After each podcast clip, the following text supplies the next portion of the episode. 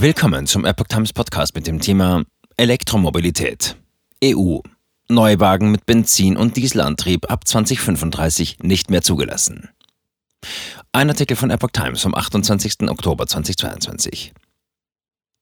In der Europäischen Union sollen laut einer am Donnerstagabend erzielten Einigung ab dem Jahr 2035 nur noch klimaneutrale Neuwagen zugelassen werden.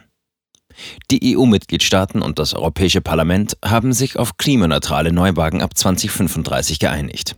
Vertreter der Mitgliedstaaten und des EU-Parlaments in Brüssel einigten sich darauf, neue Autos mit Benzin- und Dieselantrieb ab dem Jahr 2035 in der EU nicht mehr zuzulassen, wie die tschechische Ratspräsidentschaft am Donnerstagabend mitteilte.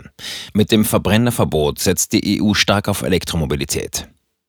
Die Vereinbarung stelle eine historische Entscheidung der EU für das Klima dar, erklärte der französische Abgeordnete Pascal Canfin, der den Umweltausschuss des EU-Parlaments leitet. Damit werde das Ziel von 100% emissionsfreien Fahrzeugen bis zum Jahr 2035 endgültig bestätigt. Für die Jahre 2025 und 2030 sind laut Canfin Zwischenschritte vorgesehen. Der stellvertretende EU-Kommissionspräsident Franz Timmermans sprach von einem starken Signal an die Industrie und die Verbraucher. Europa vollzieht die Wende zu einer emissionsfreien Mobilität.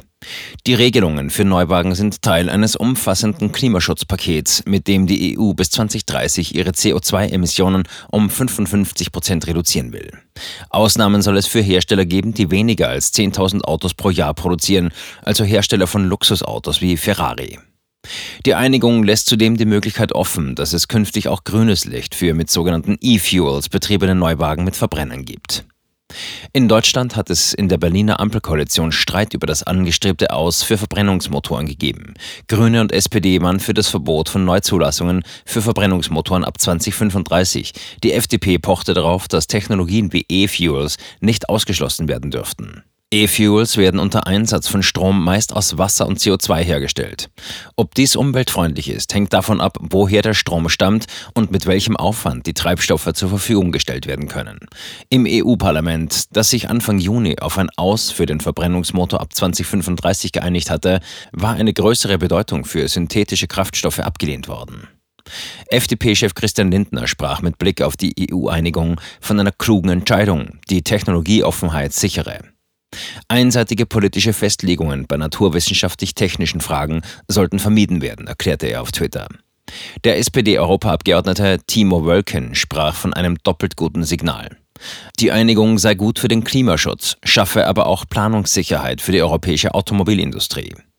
Der Verhandlungsführer für die EVP-Fraktion Jens Giesecke kritisierte hingegen, aus unserer Sicht hätte es eine freiwillige Regelung für klimaneutrale Biokraftstoffe und synthetische Kraftstoffe geben müssen. Kritik kam auch vom Verband der Automobilindustrie VDA.